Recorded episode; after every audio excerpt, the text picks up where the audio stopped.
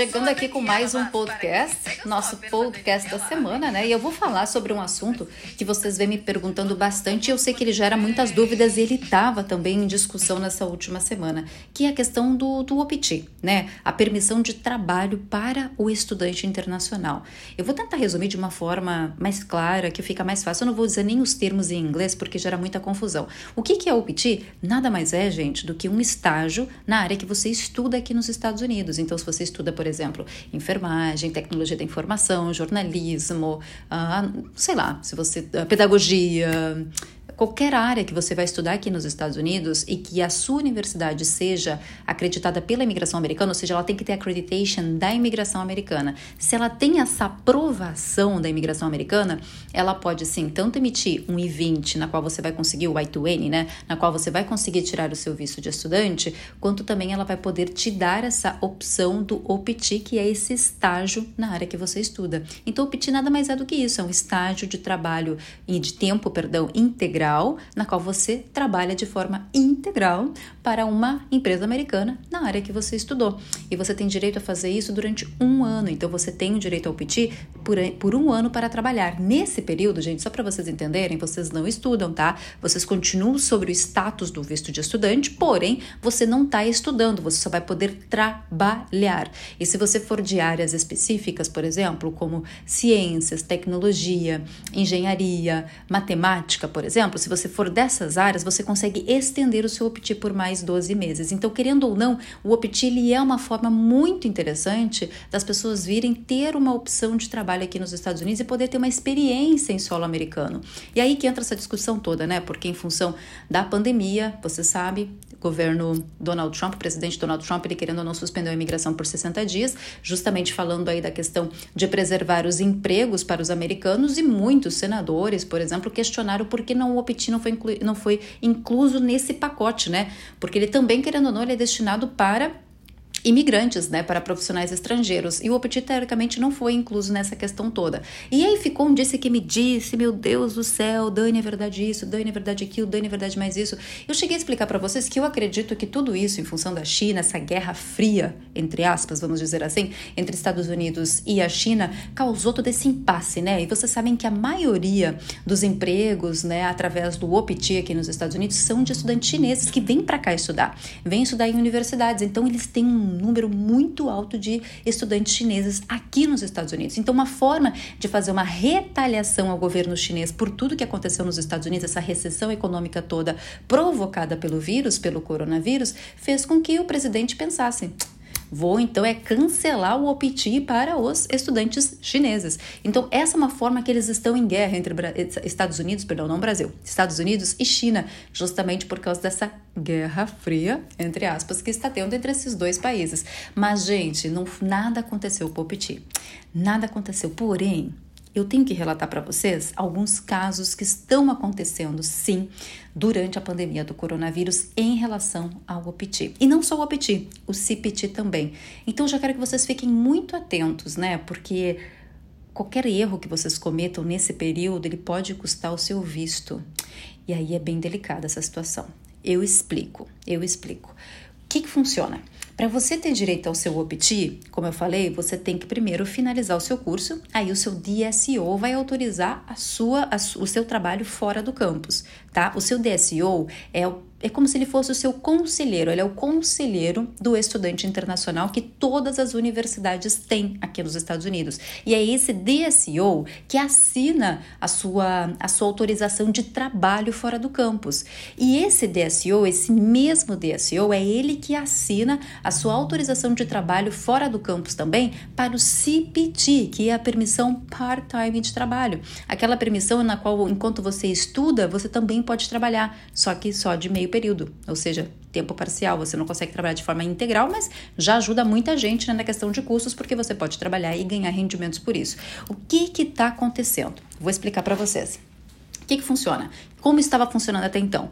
Muitos alunos, muitos alunos conseguiram autorização de trabalho tá? Conseguiram autorização de trabalho para trabalhar durante o seu CPT. Aí veio coronavírus, pandemia, toda essa função toda, empresas fechando por causa do coronavírus. E muitos estudantes de CPT e de OPT perderam seus empregos. E não foi nenhum, nem dois, nem três, gente, foram vários. Aí vem a dor de cabeça. Por que aconteceu? Esses mesmos estudantes, eles precisavam se manter, porque afinal eles estavam dependendo dessa renda do CPT e do OPT que eles estavam ganhando. Então eles começaram a ter uma corrida contra o tempo, porque lembra, quando você ganha uma autorização de trabalho para um CPT ou OPT, você tem direito ao Social Security Number. Quando você tira o seu Social Security Number, o SSN, quando você tem ele em mãos, é quando você vai aplicar para o seu emprego, você vai dar para o seu empregador o número certinho e aí que você vai conseguir pagar seus impostos, aí que você gente nos Estados Unidos, de uma forma bem simplesinha falando, mas você vira agente nos Estados Unidos quando você tem o seu Social Security Number.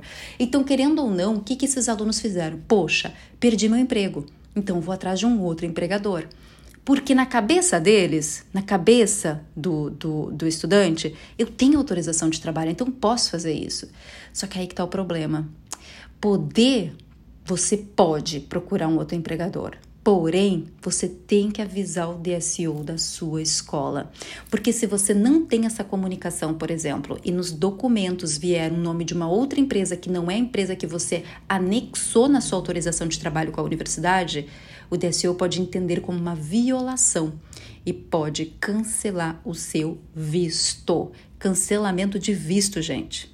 Vocês entendem? E isso aconteceu com alguns alunos, porque eles perderam um emprego, aí foram buscar empregos, um emprego em outros lugares, porque tinha o social, tinha autorização de trabalho teoricamente, só que não comunicaram o DSO dessa mudança. Aí o DSO não entendeu a documentação de empresas diferentes, nomes diferentes, e cancelou a autorização de trabalho daquele, daquele aluno e também cancelou o visto de estudante. Aí o aluno, ele tem prazo para sair. 15 dias dos Estados Unidos. E aconteceu com várias pessoas porque muitos vieram me questionar, muitos me procuraram relatando esses problemas.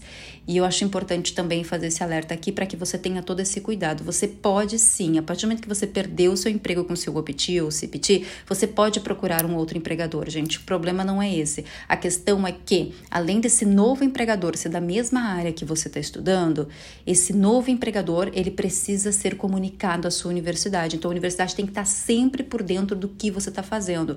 Quando não existe essa comunicação, o seu DSO ele entende como violação informação do seu status. Aí ele comunica a imigração, ele faz o report para a imigração e o teu visto, o teu Civis ID, que é aquele número bem grande que começa com N00 no teu I2N, ele é cancelado. E quando ele é cancelado, você tem 15 dias para sair do país. Salvo se você encontrar uma outra escola e ela faça o restatement do seu I2N. Se ela fizer o restatement do seu, do seu I2N, você tem uma possibilidade de continuar estudando nos Estados Unidos. Mas não são todas as escolas que aceitam fazer esse tipo de coisa, para falar bem a verdade. Não é ilegal a universidade fazer o restatement do I2N, porém ela tem que comunicar a imigração do porquê ela está fazendo o restatement, ela tem que comunicar e a imigração tem que aprovar. E muitas vezes a imigração pode não aprovar também.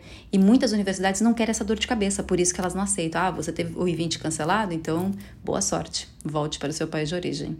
Enfim, e deu muita dor de cabeça isso para várias pessoas. Por isso que eu estou fazendo esse podcast também porque serve de alerta não só para esse momento que a gente está vivendo, mas até mesmo se você estiver aqui daqui a pouco durante teu CPT ou teu OPT, para você também ter esse, ter esse cuidado para não causar esse tipo de problema, esse tipo de dor de cabeça, porque eu sei o quanto que a gente espera pela nossa permissão de trabalho, o quanto que a gente espera ter essa experiência no mercado de trabalho americano, de poder ter essa oportunidade.